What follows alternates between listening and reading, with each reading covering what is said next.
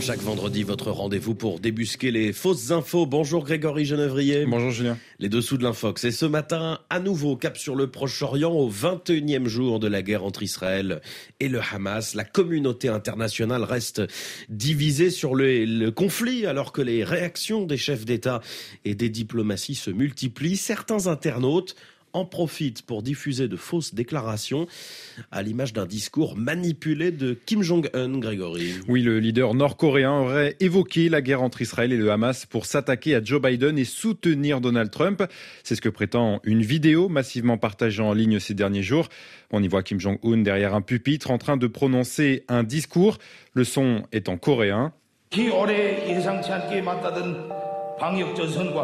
Un texte apposé sur la vidéo prétend traduire ses propos. Si l'on en croit cette traduction, Kim Jong-un aurait déclaré, je cite, Sous l'administration Biden, des conflits éclatent chaque année. Cette année, une guerre a commencé entre Israël et la Palestine. L'année dernière, une guerre a éclaté entre la Russie et l'Ukraine. Si l'administration Biden ne cesse pas d'exister lors des prochaines élections, je crains que la Troisième Guerre mondiale ne commence. Je soutiens Donald Trump à la présidence de 2024. Fin de citation. Ce serait évidemment explosif, mais vérification faite, le dictateur nord-coréen a-t-il tenu ses propos? Eh bien non, en réalité, la traduction est totalement manipulée. Pour s'en apercevoir, nous avons commencé par faire une recherche d'images inversées qui nous a permis de retrouver la vidéo originale dont a été tiré cet extrait de 35 secondes. Elle date en fait du 10 octobre 2020 et montre le discours de Kim Jong-un durant le 75e anniversaire de la fondation de son parti.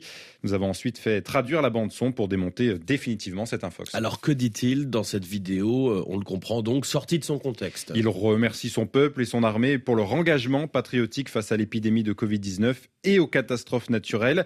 Ce discours euh, avait marqué les esprits. Le dictateur nord-coréen s'était affiché en larmes à la tribune, mais à aucun moment de cette allocution, il ne parle du conflit israélo-palestinien ni de Donald Trump ou même de Joe Biden, qui, rappelons-le, n'avait pas encore été élu président au moment de ce discours. Que sait-on du, du, parcours de cette fausse info sur les réseaux sociaux? D'après nos recherches, elle apparaît pour la première fois sur un compte TikTok qui se présente comme un fier citoyen de la Corée du Nord et aussi, détail important, comme un partisan de Donald Trump.